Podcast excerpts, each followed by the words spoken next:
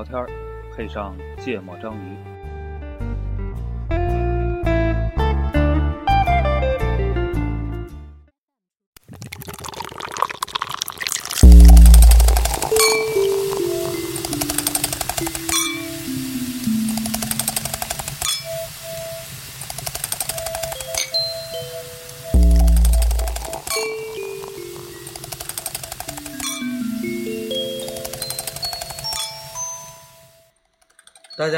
欢迎收听芥末章鱼，我是顾哥。大家好，我是李泽。我是娜娜，呃，这期我们来聊一个，也是最近这期是不是过年后的第一期？不知道不知道发的顺序，那个也是，我觉得这个我们改版之后的好多话题都挺讨厌的，基本都是我们个人比较纠结的问题，这是困扰我挺长时间的一个问题，就是我觉得时间被切得很碎，碎片化时间。然后这个事儿让我非常的呃痛苦，然后我想知道你们是怎么看这个事儿的。嗯，首先，我先先这么问吧，就是 你们觉得自己的时间被切的很碎了吗？碎呀、客观还是主观的？都行。不，你先说客观的客观的话可以不被切的碎，啊。我说我就是不是你客观的，就是现状嘛。事实里就是的确是每天不停的，主要还是主每天不停的掏手机，我我觉得那个安娜的主播的这个惯常的思路是什么算切碎切碎？就是对比原来，比如比比什么十年前，啊，碎啊，碎很多。嗯，你呢？碎啊，然后这事儿困扰你吗？呃，有一个困扰，嗯还挺大的，嗯呃，这是这是比较比较比较怎么说呢？比较实用层面的困扰，就做工作的时候经常拖延症特别严重，嗯我觉得，我觉得本质的原因是，是是是是时间被切碎导致的。嗯因为，当然这很多人可能会觉得这是自制力的问题，嗯你时不时的做一个工作啊，你忍不住想要去刷一下网页，嗯。看一下手机，嗯。看一下手机，一不小心就打开了一把游戏，三分钟玩一把游戏，然后一看，哎，要不然我等会三点半整再开始那个工作吧，还有六分钟我可以玩两把，嗯、嗯。嗯，玩两把之后发现我靠输又输了，有点不爽，我就再玩一把。嗯。就一想，那我要不我三点四十五再开始这个工作吧？嗯。嗯，但我觉得这是拖延症的范畴。嗯，嗯。你呢？嗯、我觉得一方面是说现在我的事儿特别多，嗯嗯嗯、不像原来上学的时候，就基本上除了睡觉也没什么别的事儿。然后，嗯、另外一方面是因为现在的手机或者信息太太多多了，然后会让我注意力不够集中，嗯经常容易被一个稍微有点意思的东西吸引走。嗯，比如我可能打开手机，我本来要回复查一个东西或者对回复一个东西，或者发一个通知，一不小心去刷朋对，友圈，一不小心，哎，里面看那个东西，我的我的意思是是这事儿困扰你吗？困扰我呀，嗯。我就觉得完，完，完 不就就这个事儿，我还特意因为这个事儿去找了一本书看，嗯。然后时间管理是吗？不是不是不是，我觉得这并不是一个时间管理的问题，我觉得这个是一个我们的 那个大脑如何工作的问题。呃，哦。它里边给了我一个，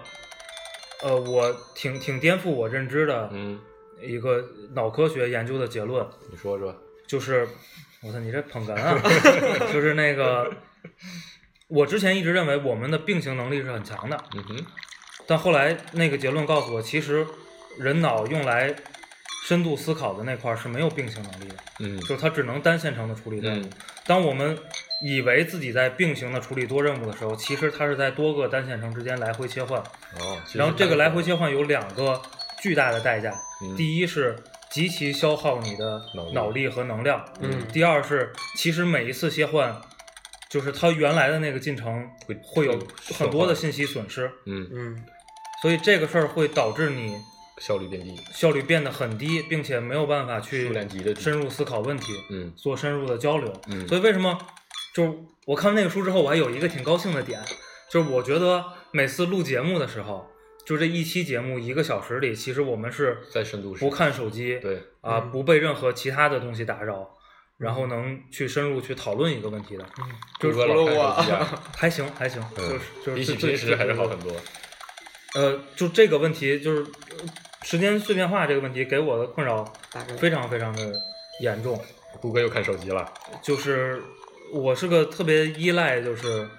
深度思考的人。对，嗯，然后其实我觉得那本书挺好的，它就是叫啥？你给大家分享一下。呃，叫慢思考。啊，然后其实，呃，它本身很多篇幅挺没劲的，嗯它告就是给了你一些建议，就是让你怎么不保持时刻在线，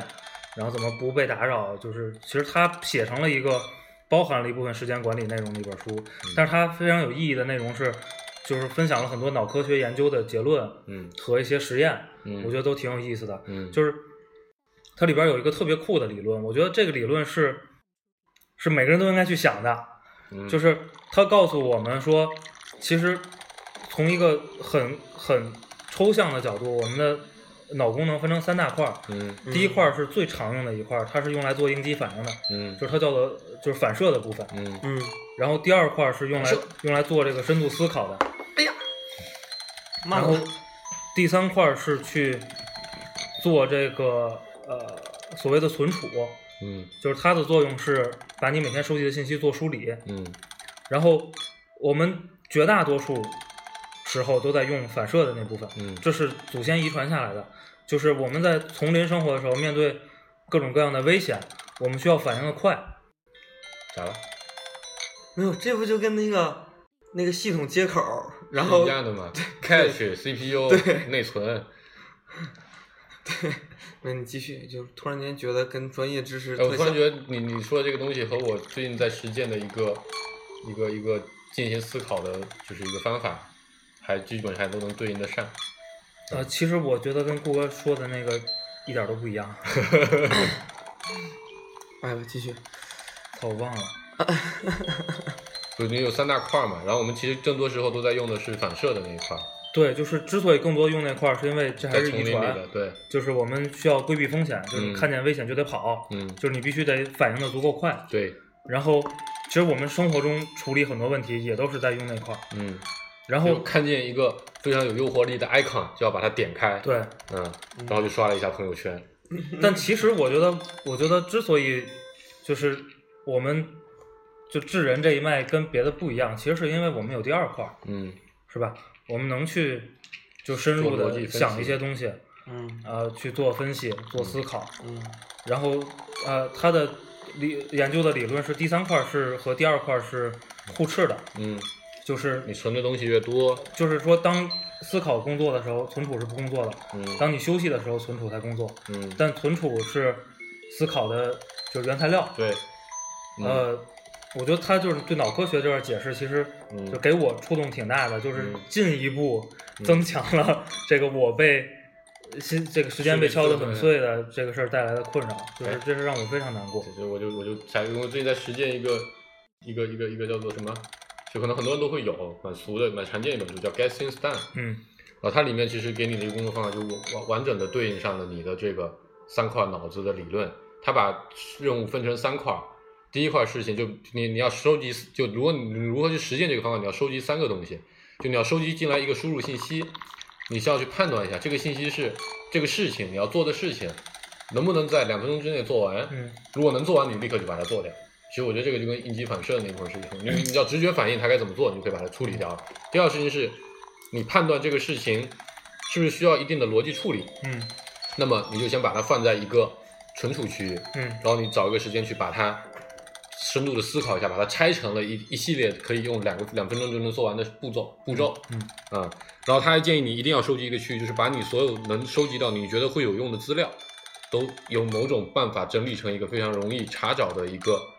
一个一个一个一个一个方式。嗯比如说他，因为他书写的比较早，那时候还是以纸质文件为主啊，他就告诉你说怎么去摆你的书架，怎么去摆你的文件架。你现在可能对应于你怎么去整理你的电脑，怎么去整理你的手机上的各种各样的应用。我觉得这就，然后他他之所以这么干，就是让你把你脑子里所有的事情，就他说，我觉得这个观点还是挺的。现代人其实进行的是知识工作，嗯叫 knowledge work，、嗯它跟以前的体力工作不一样，嗯它涉及到了大量的思考。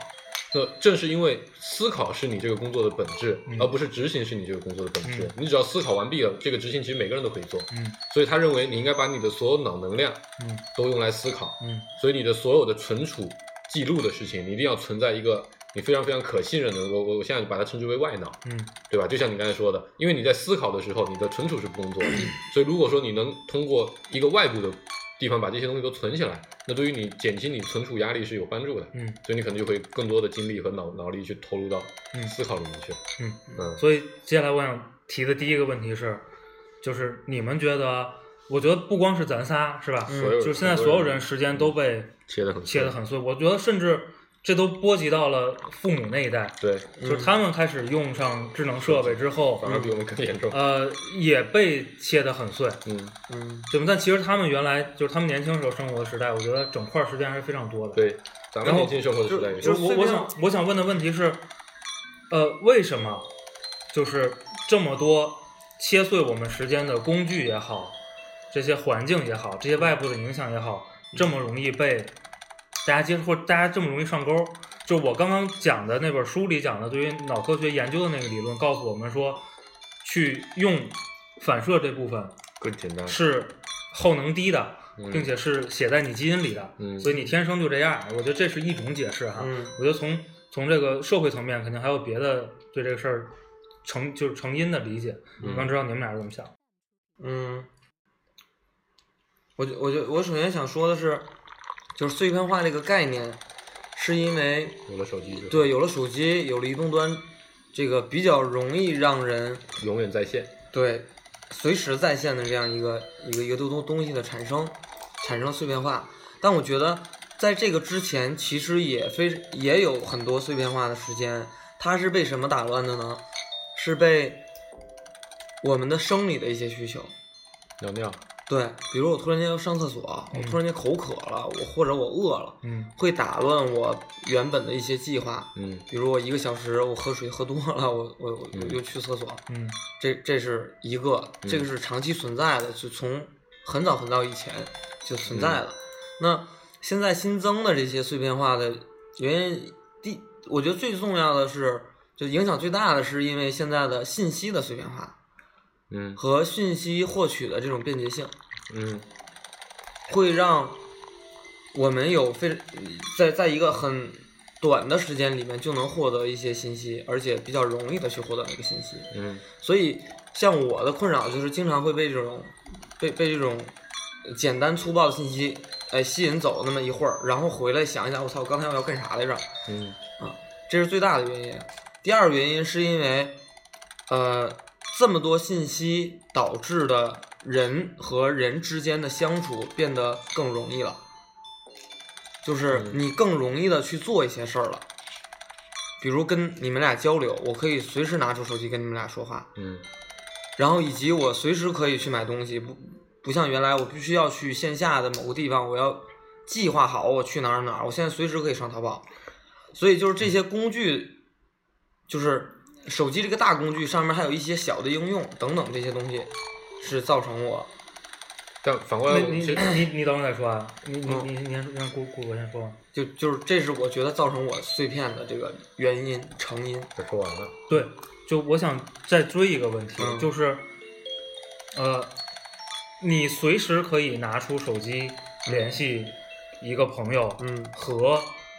比如你很长时间才能跟他见一次面儿，但嗯见一次面儿能有两个小时嗯的很深的交谈，嗯以及你可以上网买任何东西，和你比如两个月嗯去逛一次商店，嗯去做采购，嗯哪个让你体验更好？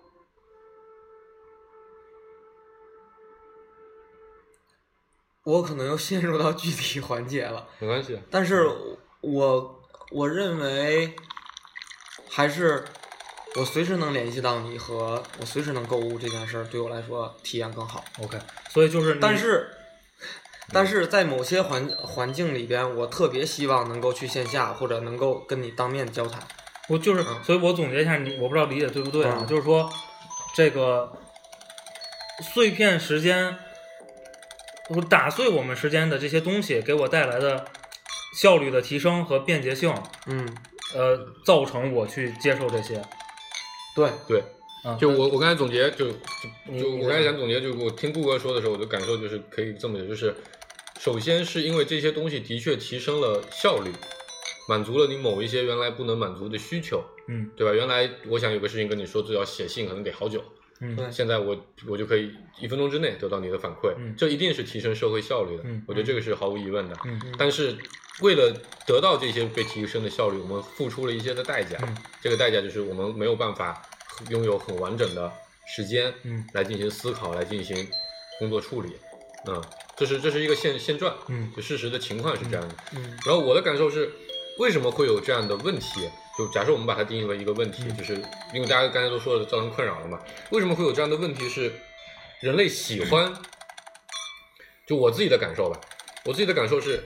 你可能面眼前会面临两个选择，你眼前有一堆的 to do list，你有很多的工作要做，另一个办法是有一个事情它看起来很复杂，嗯。它需要耗费你比较大的时间和精力嗯。去做这个事情，有另一个事情非常的简单，嗯。我觉得更经常的情况，我会感受到，是因为我都会对那个复杂的事情产生抗拒感，但对于这些特别容易做的事情，我就会产生那种那种那种特别迎合的感觉。嗯所以我觉得到后来会发展成一个什么状态，就是我对这种信息会有一种就是渴求的感觉。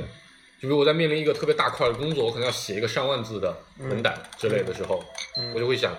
哎，我先刷一下朋友圈，看有没有什么人。我觉得会给我的感受是，我可以通过这个，比如刷朋友圈这个行为，暂时的从那个非常繁重的工作里面逃离开来。嗯就我的心里会有这样的逃避的这种潜意识，嗯推促使着我去做这样的嗯东西。嗯当然，这是一这是第一部分，就是群众会有这样的倾向，嗯就是人会有这样的倾向。但同时，无数的产品设计的人嗯在发现了这样的倾向之后，他又又针对性的设计出了这样类型的产品，对更加的加速。比如说，你去本来就是想，我就想看一下这个文章，他想吧唧给你来一堆相关文相关性，你可能还喜欢 对的东西，嗯你忍不住就走了。嗯你你玩一个游戏，你本来可能就是以前打刀塔，你打一盘就差不多，我就我就睡了，一天打一盘我也够了。嗯但他现在把游戏故意设计成三分钟一次，嗯开始的特别特别简单，原来还得组队等房间，现在你只需要点一个按钮，立刻就可以开始玩。嗯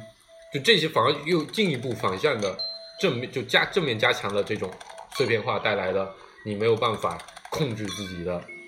这个这个这个这个这个，就你的时间掌控力就变弱的这样的一个情况。嗯嗯，我觉得这是这是客观情况，就现在大家面临的种种问题，其实一方面是人的确有这样的倾向，嗯另一方面是有被无数的这样的这样针对你这样倾向设计出来的产品，嗯更加的加强了，所以时间被切的切的特别特别碎。嗯就我觉得这是一个我感受到的原因吧，嗯但这背后的原因肯定还是基于人脑的工作机制，嗯，它就是会有这样的偏好，对，我们肯定会选那种耗能低的，然后更让你愉悦的，对，更让你不那么痛苦的东西，或者说在在愉悦感上表现的更更直接、更更更更近，而不是那种我做这个事情三个月之后才能看到效果的类型的任务。对。嗯，然后我们听首歌先，然后听首歌回来，我要问你们的是，就是你们想不想，或者想没想过要，就是改善这种情况？啊？听听娜娜的吧，嗯。你为什么要选这个？就回来再告诉大家。哦，那苍白的脸吧，快些松开你那紧皱的眉吧。你的生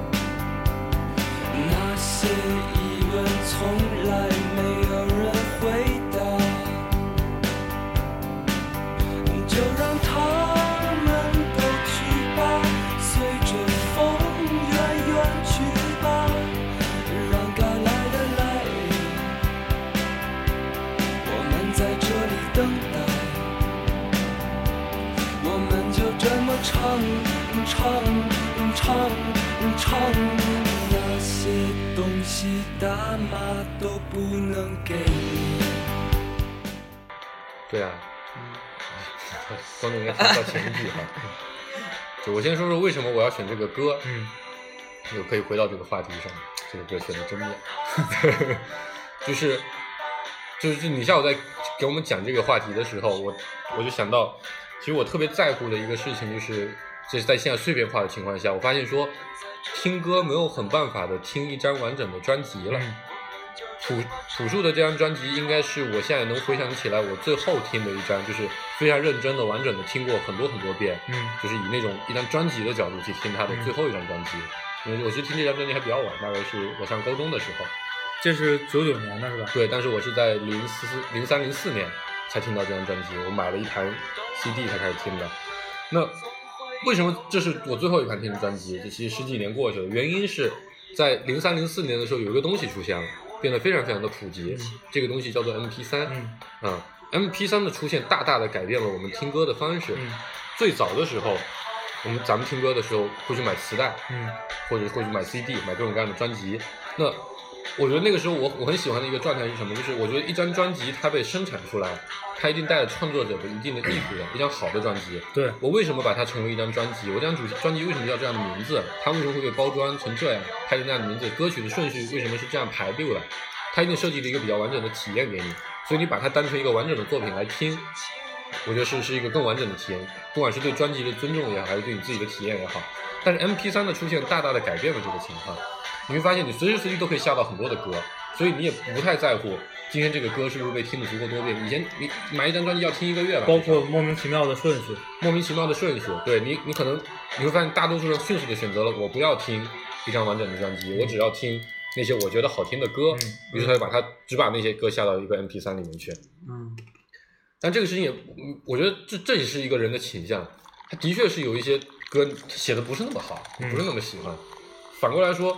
在那之后，你会发现听歌这个事情就变得越来越碎了。嗯从最早你只下你自己喜欢的歌来听，然后你会发现说，你可能下了一百首歌，你可能只听了里面的几十首，嗯甚至里面只有几首被你听过了好几遍。嗯再到后来，你发现你根本都没有，到现在的一个一个状态是，我都不会主动去下歌，嗯我都是靠朋友圈里，嗯谁分享了什么，节目里大家选了个什么歌，嗯我听到了，我就把它下到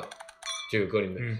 再进一步来说，现在有现在生产歌的方式现在都被改变了，对，现在已经很少有看见谁会去出一张专辑，第一嗯成本太高，风险太高，嗯第二这也不是群众消费的方式，嗯更多人会选择去出，除非像 TFBOY 这种特别强的粉丝号召力，他们出一张专辑一定能卖钱的，更多人会选择去出单曲，我把这一首歌制作好，更更容易被人去消费。但其实我我其实还是蛮怀念当时能够去听完整专辑的那个那个那个那个那个时代，所以你应该学我呀，嗯。听窦唯啊。窦唯最近三张专辑，每张专辑只有一首歌，四十五分钟，做黑金，我操！然后这这这会聊到说，我现在会选择怎么办？我其实计划了很久这个事情，就是我想要重新开始按专辑来听歌。嗯就算现在没有按专辑来生产的新歌，我至少可以去把那些很老的、我曾经没有听过的好专辑再拿出来听，但一直没有机会去做这个事情。但有另一个事情，我觉得我现在还算是做到了，就看电影。看电影这个事情其实也是类似的。原来的电影，我最看过最长电影应该四个多小时，甚至我曾经花过一天花过十几个小时去看一，就比如《指环王》这种嗯大的长片，把好几部连起来看。但现在几乎找不到这样的时间。我后来，我前一段时间我就发现说，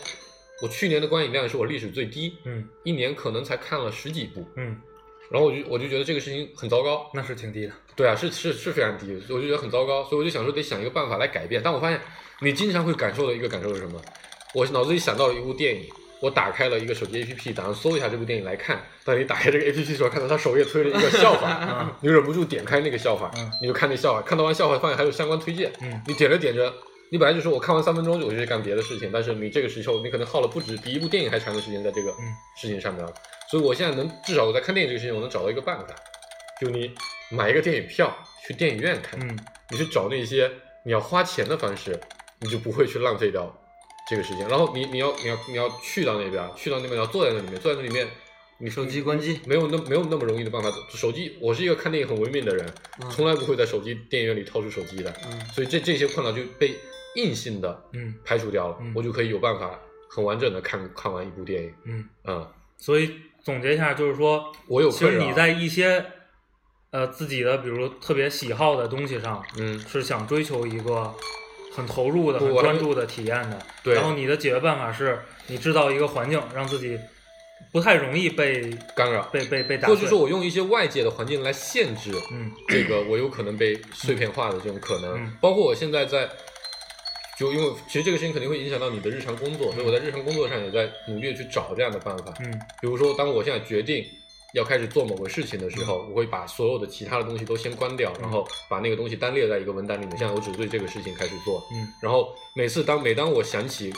我要去，哎，我想要去看一下什么东西，我想要去刷新一下的时候，嗯我就会强烈的暗示自己，就是没有做完不能走。嗯然后就其实反过来说，是因为过去这种很长的时间里就把自制力给给消磨掉了，对像反而是一个在重新去对通过外部条件来掌控自制力的。对，包括我我还会借助一些手段，比如说要求同事来监督我，嗯就是怎么来监督呢？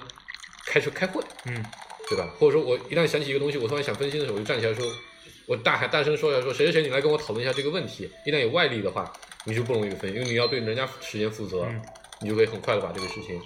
给做完。嗯嗯嗯所以总结就是，首先我对我困扰还蛮大的，嗯因为我觉得它影响到了我很多生活的方面，嗯包括我曾经很多喜欢的东西，现在都没有办法享受。嗯然后我会努力的，就是尤其是最近一段时间，我会努力的去找一些办法来克服这个情况。嗯，而且我觉得我觉得难度其实还挺大的，嗯这个是一个蛮挑战的事情。顾顾呢？那个那个，是你你刚才的问题是是首先，你有没有困扰对这个事情？嗯嗯你现在都有困扰，然后你有没有倾向去改变它？嗯，就是你觉得你需不需要改变？然后你你你做了什么？嗯，我我觉得我没有刻意的去改变这件事儿你，需不需要？我需要，嗯嗯，但但我首先我认为，就碎片化时就是时间被切碎了这件事儿，就是对我的困扰是有的，但不大。嗯因为，嗯、就我有一个理解是这样的，就是我的长段的时间，我都是在沉浸在一件事情里边，我是在收着自己，在沉浸在一个一个水面下，然后我的碎片化时间，那个时间就属于我，呃，从水里边钻出来了，我就脑儿一放，不，所以这个是，这就这个就回到了第一趴的内容，就是你觉得你并没有时间被打得很碎，就是你还是有很多不不，很很碎，就困扰我我是我这么问，你在你沉在水面下那些时间里面，有没有被打断过？有啊，啊，对你来对说，困扰吗那个那个就困扰就很大了，嗯，就是但是我就这个情况经常发生吗？经常发生。就你每一次做一个事情，有到你影响到你极大影响你的那个事情的完成的情况吗？，对，嗯，所以那个对我来说是非常大的困扰。嗯。但你为什么不需要解决呢？我没说，我说我需要解决呀、哦，我说我需要解决，但我我解决的那个，呃，努力的程度没那么大，因为我觉得适当的碎片化的时间是让我觉得挺挺舒服的，是能能能让我获取更多的信息的，嗯。能看到一些我平常不太关注的，满足我一些好奇心也好，或者知识面。窥探欲也好，嗯对知识也好，啊，但是我我觉得我会去，就是我现在做的也会去刻意的去，呃，比如关掉关掉手机，然后关掉所有 A P P 的推送，然后调成有有的时候是调成那个对勿扰模式，然后这样会让我那个能够静下心来，然后有的时候在公司也是，就是我我我急要做一件特别特别重要的事儿，我就不会在公司工位上待着，因为我在那儿待着就工作找我，所以你就躲在我就会对，躲在会议室或者去找个咖啡厅，在那儿去办公，嗯这是我去，呃，就就为了解决这个问题去做的一些措施。嗯嗯啊对，所以就是顺着这个问题，我想问的是，你们觉得不是你呢？啥？你的问题有吗？我有啊，我对我对这个问题困扰的非常非常严重啊。你你你解决吗？就是其实解决解决的办法大家都差不多嘛，就是你去你去制造环境，让自己好，你接着问你的问题。在一个事儿里。就是你们觉得，呃，就你就看这几年吧，其实其实绝对不能怪智能机，嗯，对吗？智能手机出现之前，其实我觉得这个问题已经很严重了。比如你在在刷电脑的时候，比如你在对啊，你在面对你的电脑工作的时候，你的 QQ 蹦来蹦去的，对吗？然后你没事儿，你当年聊群聊，他妈的一个下午都不工作。就是你你你，比如你，呃，在同期也有别的东西，比如你可能你去写写写论文，或者你在嗯，呃做什么事儿的时候，你去刷一下校内，或者你去干什么，对吗？嗯，对，就是就是十年前的事儿了。对，但是很明显的一个趋势是说，不管是智能机，不管是各种 app，都在不停就是这个东西在变得越来越严重，对，对吧？你们觉得这个趋势可逆吗？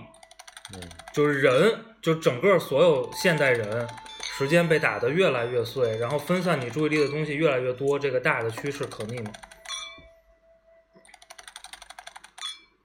我觉得客观是不可逆的，嗯就是这个趋势是让就各种各样的产品，就是让我们的时间变得不，所以你的道理就是，之所以客观不可逆，是因为有很多人在这事儿里获利了，对，然后这些人会持续去营造这个对这个事儿，嗯就是有外力再去推动这件事儿。但是我觉得，而且人抗拒这个事儿是很弱的，但我觉得主观上会有，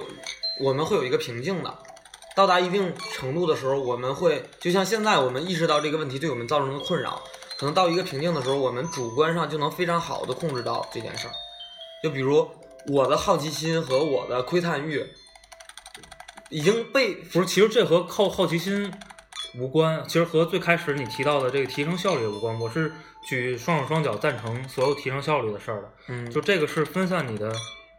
你的注意力，对吗？对耗你的思考时对啊间的。对，就是不不，我觉得那些 A P P 其实很多的，比如刚才娜娜主播说的这个推送的相关东西，如果我不好奇，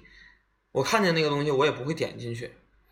但他们会被设计成你好奇的样子呀。对，所以就是而且人天生好奇啊，就是如果我我就说到达一定程度的时候，我的好奇心和我的窥探欲已经被满足了，嗯，我可能就或者说我同时结合着我已经意识到这个问题，我就明知道你这东西就纯忽悠我，我看那么多我觉得没意思了，那我看足够了，所以这个时候到达瓶颈。不，问题是这个时候会会不会杀出一个东西让你觉得有意思呢？有可能，但是我觉，得所以所以你所以顾哥的道理是说，这东西不可逆，嗯但这东西会趋缓，对会趋缓的原因是，呃，我能被分散的精力是容易被满足的，对啊、一旦这个被满足差不多了，就对，就趋缓了。就就是我有一个切身的感受，就是我有一个重大的事件我没完成，然后我有 有 deadline 吧？对，有 deadline，然后我 各种各种事儿，我就就是各私事儿啊，然后各种游戏也好，然后各种今日头条推送也好，然后，但是我到那个时间节点的时候，我一定要去做那些事儿。那比如说公司领导给我的 KPI 是每天完成几件事儿，那我可能我的碎可用的自己的时间就那么点儿，虽然也是被打碎了各种各样的事儿，但是对我仍然还有一个长段的时间是要完成我本来应该做的那件事儿。比如说客服这样的岗位，他的时间一定没那么碎片化，嗯，因为他每天都忙得跟忙得根本没有时间去刷手机的话，对，这就是我的观点。其实也不一定啊，就是你可能是在边聊天边不，边你可能不，你可能是在工作期间确实是这样，但你可能回家就没有办法啊跟家人相处。啊你跟家人相处的时候，你就可能在不停的刷手机。嗯，对吗我我我我刚才你提这个问题的时候，我就想到一个很很不知道，我觉得蛮有意思的一个一个类比，就是说碎片化时间这种趋势可不可逆，它就跟你能接受人类会不会在接受了性开放之后，可以随地随时随地的跟各种各样就。比如说，接受了婚前性行为，接受了更开放的性关系这样的情况之后，还能不能可逆，是类似的一个情况。嗯，就是首先它带来了你很多快感，给你嗯带来了很多快乐。对，那你现在要求把这个东西反反到以前的一个状态里，嗯它有没有可能发生？嗯，我也不知道有没有可能发生，但我觉得我就想知道你怎么想。这这是这是我从群体的层面来说的。嗯我觉得从一个社会群、一个世界、人类的角度来说的话，它会处在这种状态。人们喜欢这种东西，你让他抛弃喜欢的东西，当然是有可能的。有可能的情况是他可能有非常强力的外力，比如说有一天所绿教以就是，所以就是你觉得这个东西，听我说完吧，嗯我就想分几个层面来说这个事。绿教统一世界了，人们可能又重新回到了对于对于对于性这个事情特别保守的一个状态，对吧？因为你你你不这么干，你会被杀的呀，嗯对吧？这是一个。然后从我个人的层面来看，或者说从微观的层面来看，我觉得对于一些在乎这个事情的人，他是可逆的。嗯你可以通过一定的训练办法来来来来来来来来控制自己。嗯比如或者一些，就像我刚才提到一些，咱们刚才提到一些方法，它就可它是可以逆转回来的。嗯你可能训练久了之后，你发现，哎，不用微信也没什么大不了的。嗯现在大家都觉得好像离了微信没法活了一样，但是可能以后就会觉得不用微信也没什么大不了的。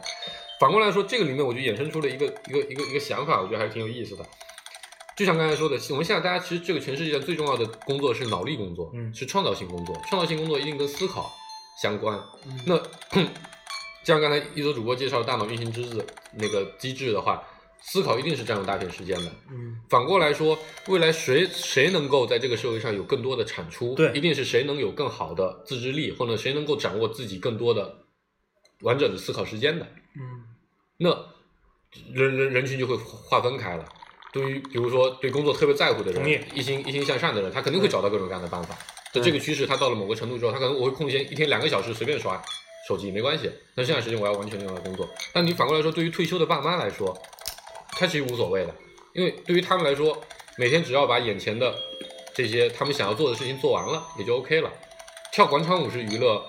看手机也是娱乐。我不能因为看手机没有办法去跳广场舞，他们就觉得这个事情对他们来说不可接受。嗯但如果他们觉得这个事情不可接受，说明说不定他们也会嗯找到方法嗯来控制这个事情。嗯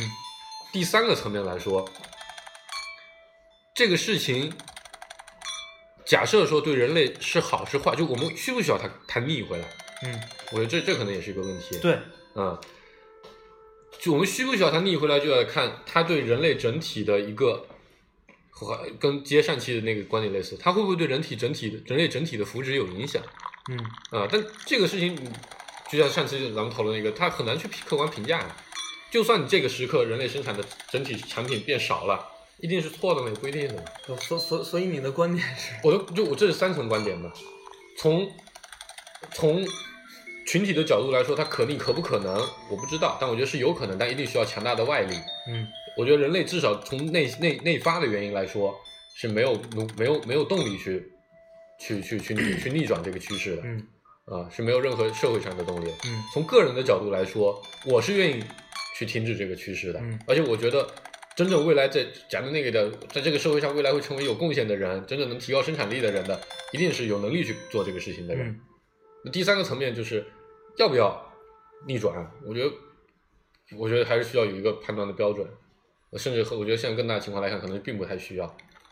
因为我们只需要让第二部分那些能自己觉醒的人为人类产生更高的生产活动，其他人只要满足基础的非思考性活动劳动就好了。嗯，它这个社会还能运转的很好啊。对，嗯就是我基本上是跟你的观点差不多，嗯就我觉得这个整体趋势不可逆，嗯呃，不可逆的原因是，其实我觉得咱俩原因是一样的，嗯，是吧？就是，呃，没有内生的原因，这人反正你是很难去放弃。就像你吸毒之后，对，就是就是你你没没办没办法去去抵制嗯这个事儿的，对，然后在群体上的一个情况。对，所以如果判断下来是说这个大趋势不可逆，我就会关心一个问题，就是说这样一直发展下去，就人类社会会发展成什么样？嗯，就我能想到的一个结局和你想的那个一样，嗯就是这个，因为你是不是能抵制这些诱惑，来长时间的深入思考问题，把人分成了两类。两类人，那嗯不说两个阶层吧，就是两类人。嗯，然后这两类人在整个人类社会中扮演不一样的角色，对，是吧？可能很多人就是被，当成一个消消费品。对对对对对，他只是进行消费或者做简单的体力劳动、执行性执行型的工作的这样一个角色。对我我觉得我们就我的观点跟你们观点其实是呃共生的，就是就是那个那个场景是共生的，就是我我的观点是说，呃，会到达一个瓶颈，这个瓶颈是因人而异的，每个人的嗯那个瓶颈都是一样的，嗯因为他为了生存，他一定要去工作或者去怎么怎么样。然后他工作和怎样的那个那个时间，他是必须要去做的，不然嗯他可能就没有相应的嗯嗯，生存的条件。对，所以他可被切的那个时间，就是就是容易被被诱对被诱惑走，那个时间是有限的。那你们俩讲的其实就是说，如果说就是假设啊，假设我们定义为说被切时间越多的那些人，他的产能越少，嗯，而相对在同对等思考力的对情况下，对嗯相相相对少，嗯，所以他们可能就会变成了你们所谓的那个那个体力了，执行者。阶层里边的那个、那个更低一层我刚才的去刻意避免了“阶层”这个词，好吧？对啊，那我我比较直白，所以他们就会 成为，不总比你们说的变成消费者要好听吧？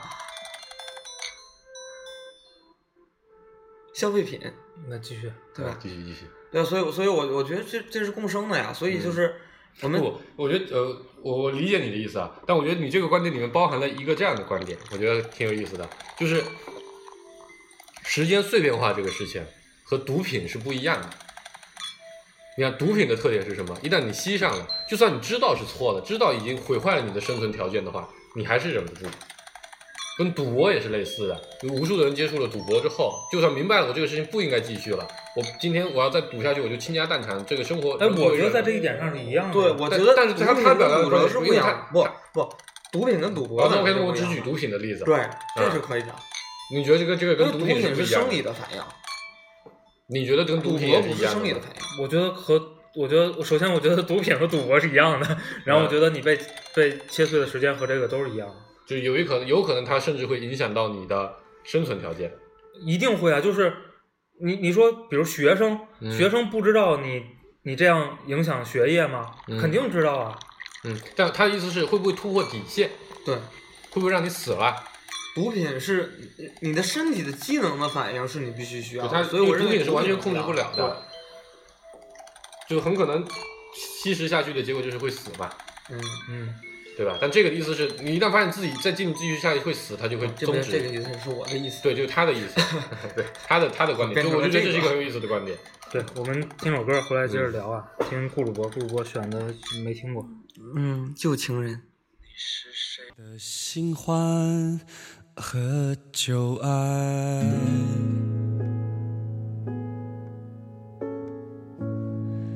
当你行走在黑夜里，看一次不散场的电影，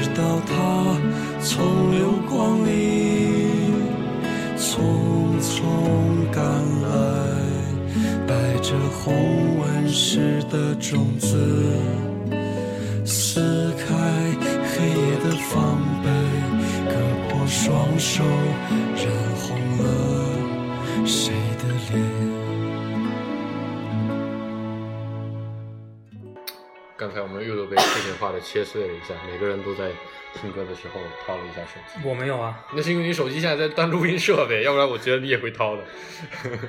对我，我想，其实我想接着讨论，就是刚才那个问题。嗯呃，我还是不太想得清楚，就是毒品和持续不不持续这样发展下去，会不会死？人们会变成什么样的一个一个生活状态？因为我基本上是同意顾哥那个观点的，就是很多人在这个事儿里获益了，嗯对吗？获益的人会继持续放大这个事儿，嗯，就是一直放大到获益不了为止。本来很多生意的本质就是在抢夺大家的时间和精力，对？然后娱乐也这个事儿会愈演愈烈，然后你抢来抢去的结果就是可抢的时间有限，把原来应该用来就再切再切，对吧？嗯想办法把这个原来用来工作的时间也抢消费者的时间切得更碎更碎。嗯但但这其其实所有人都认识到的有一个前提是说，为什么叫抢，就是因为是有限的对，还是有限的。不是因为你整体时间就是有限的呀。我觉得，呃，你看啊，这不就是现实的情况嗯是，原来我们只在周末的时候进行娱乐活动，嗯在很早的时候，可能二十年前，嗯现在你会发现几个特别有意思的现象，比如说熬夜的人，嗯可比以前多得多得多了。嗯为什么呢？因为每天有太多好玩的事情看也看不完，对吧？你就值得你去熬夜去看它。嗯对吧？然后，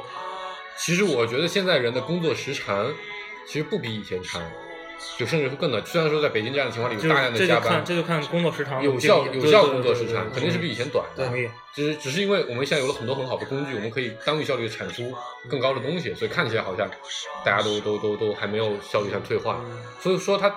它不仅它抢的前提，其实它发生另一个情况，它扩张了它的领域。原来你要睡，原来你只醒十六个小时的，嗯现在他把你吃饭的时间、把你拉屎的时间、把你工作的时间、嗯都抢占来买东西、刷微博、嗯看网页这样的情况了。嗯对，所以抢到你最后连觉都没得睡，有没有可能？当然有可能了。对，我当年我当年刷人人网可是会刷通宵的呀，嗯这是事实情况。我刚才顾哥想这个讲这个话题，我就想到这一点。对于我曾经的确遇到过，那你不说不说不说刷人人网，打游戏，嗯，有多少人曾经为了打游戏好几天不睡？对，也是有很多的。嗯对吧？还有我们的同伴里也有也有也有打游戏打到留级的，嗯，对吧？还有很多人打到最后实在留级有什么都不行就自杀了的，那我操，也不是没有。你会不会遇到什么？也是有可能的。吸毒也不是每个人都死啊。啊对，这个都是有有有有一类嘛，有一类他是自控能力比较强的嘛，所以刚才你那反过来说，如果这样的话，那是不是毒品也应该本来就是呀，合法？不合法呀，就是它是从那个社会或者国家角度来去控制的一件事儿。对，所以我觉得一样的问题啊，就是就是你这因为因为现在碎片化时间这件事儿，并没有造成非常大的那么大的影响。哎，一定吗？我觉得不一定。未来会怎样？不，我觉得就算今天如果如果这个东西影响到了整个社会的生产效率，而且极大的降低了，比如这样，我觉得我们可以这样、这个举举几个具体的例子，它影响了哪些生产效率？不不，或者带来哪些负面的外部性说如果对它带来哪些负面非常严重的后果，是整个国家无法接受的，国家无法接受，社会群体无法接受的。就如果这件事儿它不去控制，它会变成一个那反过来，我觉得可以先这么问：毒品不控制的话，对社会产生哪些无法接受的负面外部性？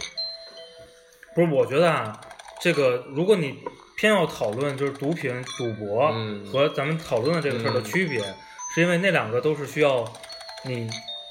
投入很多的钱的，然后那个可能引发其他的犯罪，嗯或者类似这种影响到这个这个社会治安、嗯或者咱们社会稳定的东西。嗯，就这个东西确实不存在不存在那种这些问题情况，，对，但是我觉得很直接的，我就认为这会导致全人类变笨。我我说的变笨哎不一定是智力下降，就是思考力下降，我是吧？就这个事儿到底影响有多大，你我没法有没有办法说的？其实我我在思考毒品和和和和，就我至至少在最早思考毒品这个事情的时候，其实我我其实的确没有考虑到是什么，它因为它提升了犯罪率。但我你刚才这么一说，我倒想起来，因为大家会发现说，比如说什么在某些地区百分之八十的犯罪都是跟毒品有关的。但是我在我最早想到的事情是什么？为什么？因为每次我想到毒品，我就会想到鸦片。为什么当年要禁鸦片？原因是全中国人都在吸鸦片的结果就是中国人的那个那个那个那个那个那个人人人人其实就是比如说体体力素质，人人人体的身体素质就变差了，嗯对吧？那就会导致我们在各种方面的竞争力就会下降嗯啊。其实我最早一直觉得毒品是为什么大家要控制毒品，是因为这个原因。嗯嗯，但这这个观点就有点像你类似于你你你你说的这个，嗯就是碎片化时间会不会让所有人都变笨？嗯如果会变笨，它也降低了中国的整体的生产力，嗯，对吧？那那那是不是就应该控制一下？不，首先是不是咱们咱们仨嗯都同意这个事儿是极大的降低你的生产效率思考力的，我觉得不是降低我的思考力的，是吗？对，为什么？它是降低了我的效率。我觉得是这样，不是思考力的问题。我觉得就你不应该评估思考力，而应该评估我的产出，嗯它有没有降低我的产出？嗯啊，因为思考率乘以效率会等于产出嘛，嗯对吧？假如我们定义这样一个公式，嗯它虽然降低了思考力，但它提升了效率，有可能，因为它的工具变得更方便了。啊不不不，我觉得就就咱还是把这两个东西拆开，嗯 就是提升效率是提升效率，嗯，分散注意力是分散注意力，就是作为啊，我理解你意思。对吗就是网购是一个提升效率的事儿，毫无疑问。对，但是你在读书的时候，或者你在看电影的时候，或者你在跟朋友做很深度的交流聊天的时候，嗯，网购就它本身是个分散注意力的事儿。对，但它并没有降低我的智商，呃，你确定吗？我确定，为什么？就是因为我我呃，我只是把我去思考一件事儿、做一件事儿的时间分散开了。对，这这是他的观点吧？一旦你你你我分散你把它分散开了之后，就分我为什么我分散开了就要降低智商呢？这这是他的观点，因为人脑的运行机制是那样的呀。他刚才不是在第一 part one 的时候，他就提出了这样的一个一个一个一个他看完书之后得到的一个事实嘛。不，我的思考时间不一定是变化的，对吗？我思考时间没变化，但是我动用我的那个那个那块儿那个大脑的时间是不，就是它它有可能它应该是变长了，而不是变短了。不，对对所以所以我明白这个问题，就是其实就是研究得出的结论说，我们不停的去切换频道，会降低这中间会造成信息损失。对这个事儿我们不一定是真的有意识。不，即使或者对他来说，即使真的降低了，我我确实我用又用了，我即使丢失了，我后面还会补上啊。不一定，不，这就是你们两个观点的最大分歧在这边。他认为这个是有损耗的，你认为这个是没有损耗的。因为对你来说，你只需要投入的时长是一样的，你认为产出的结果是一样的。对他来，他认为虽然投入一样的时长，但是分片越多，产出的结果越少。不，不对，我同意他这个观点，但我同样做一张我确实时间长了呀。但是因为我在这长的时间内里边，我穿插了非常多乱七八糟别的事儿，我切换一定是有效率是我是损耗的。我说的，但它的产这个效率的。损耗并不是我的思考力的下降。那就我得先定义一下思考力。就是可就是呃相相同情况下，比如说我现在我是经常被打打碎时间的嗯人，你是一个经常不被打碎时间的人，我们现在就被强压到了一个环境里边，必须完成这件事儿。我觉得不一定我做的要比你差，就是就是你在完成这个过程中还是被打断的，还是被打断的，没有被打断啊。不，那就那就已经没有被打断的情况了。就是，所以，所以我觉得就是经常被打断的这件事儿，并没有他的意思是智力没有下降，不不不，他假设的环境还是不说，，他的意思是，我的思考，对他的意思是，虽然他现在已经经历了这样的状态好几年了，但是你现在给他一个环境，他立刻就能恢复。对嗯，是这个意思。然后这这认为他是思考力，就我思考的能力没有变化。你你能理解吗？我能理解，我可以也许应该换一个词儿去说对对。对对对对就我为什么会这么想，是因为我觉得这件事儿是对整个社会生产的效率是没有没有下降的。他的他想说的事情是什么呢？对，所以我们时现在间乘以效率我我们现在就讨论这个问题，嗯，就是你时间经常被打碎，对于你的产出是不是有影响的？对啊，所以我说我是应该们就讨是应该我们讨我们就讨论产出。你先说你，我觉得对于我个人是没有影响的，就是因为我会延长我的时间去把我的产出做完。就他意思，他本来其实他实际上不是，其实你就是是这样，就是你延长你的时间的背后的意思是说，你还是把你延你的时间切成了两块儿，一块儿是经常被打断的，嗯一块儿是你挤出来一块儿不被打断的。然后，但是也有可能是被无数个被打断的时间拼凑成了不，。如果是这种，我就坚持认为是受影响的。他的意这不思是他的简这不简简单单的是，如果你不被打断，你能两个小时做完这个工作；如果你经常被打断，你可能把这个时间延长到了五个小时，对并且你能产出一样的东西我我我是不认这个结论的。就你认为这是降低的一个表现？我认为你无法产出同样的东西。就你的意思，花五个小时也不能产出一样的东西。对，这个我也不同意，这个我就是我我是说，如果 坚定的五个骑墙派五个被五个被不停打断的小时嗯和两个不被打断的小时，能产出的东西是不一样的。我觉得是一样的，就是在在在在你说的那个大脑我要脑，我要发表一个非常骑墙派的观点，这个看工作方法，嗯 因人而异。嗯嗯，就反正因为我最近在实践方法，我发现是有一些办法能够降低这个损耗的。就是主要是那五个小时里边，我可能有四个小时都是在做这件事，只有就是只有一个小时是被穿插在其中。做了做了三十个两分钟能做完的东西。，对，嗯，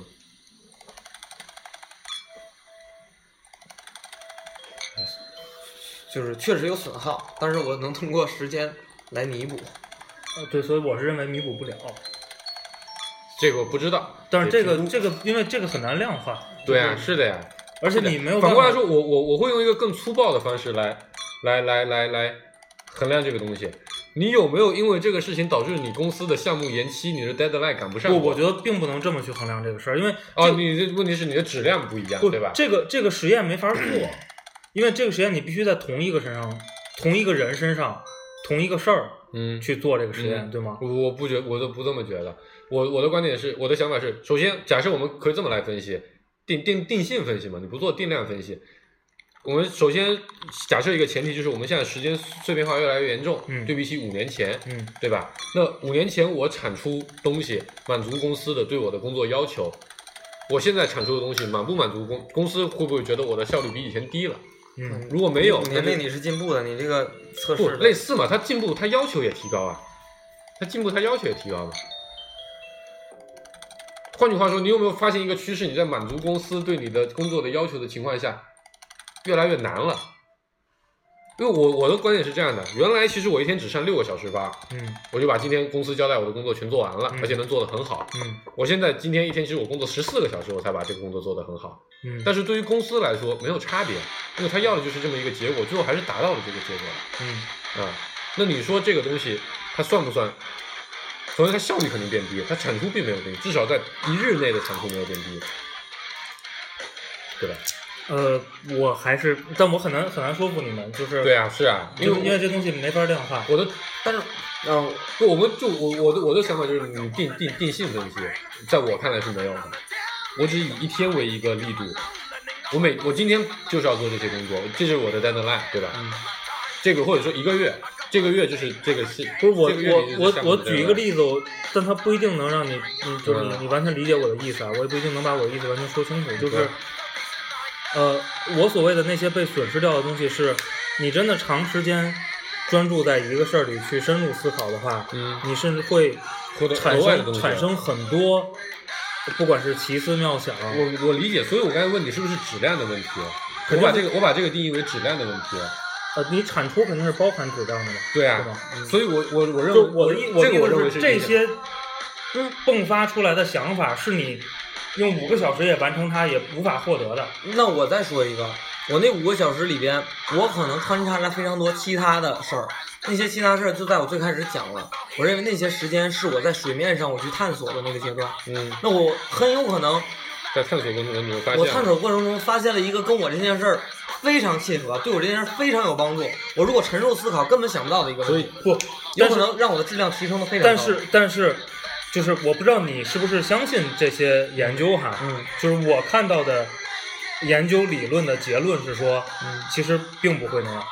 来来，我来总结一下，我觉得这肯定是谁也没办法说服谁，原因啊对，这不是需要说服谁。原因是这个东西的确在现实情况里，首先因人而异，关键这个其次它没法法量化，对它没法量化，没法实验。我觉得可以以一个我刚才刚收到的例子来作为今天节目的总结，就我分享的那个。我推推送我同学整理的那个文章，他其实最早的时候只是用一些零碎的话语发在了微信里面，嗯然后我后来问他说你要不要把它整理成文章？他整理成文章之后，他给我的一个反馈是，他发现在他整理过文章的过程当中，他的的确确找到了原来他从来没有想到过的观点，他把它附在这个文章里面。嗯原来那个文章只有三个观点，他后来发给我的时候是五个观点。嗯所以从这个事实来证明，长时间的思考的确会发生奇思奇思妙想，但是他能不能证明不长时间的思考永远发现不了这个，是证明不了的。因为没法实验，对，所以这是一个，所以我们能不能派的总结我们能不能想出一个能做这样实验的环境？不那个我们可这个以会后这个早我们他妈专门没做这时间了，个研究的公公司或者研究专门搞这些人，一定会有相应的一个场景类似的，可能会有误差，但不会太大。哎我们负责研究我们我们只我们下来探讨下来可以研究一下这个事儿。好吧，但但我觉得我最后想说的是，就是时间被切碎的这件事儿，其实大家每个人都要自己去做自我控制，做好时间管理。杜哥要升华一下。真的真的，微信公众号、微博账号和网易云音乐都是芥末章鱼工作组，欢迎大家关注我们，在后台给我们留言和拜拜拜拜。再见。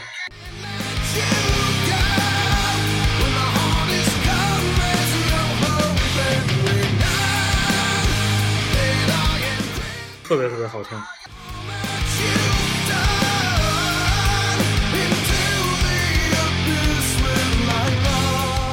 一点都不觉得好听。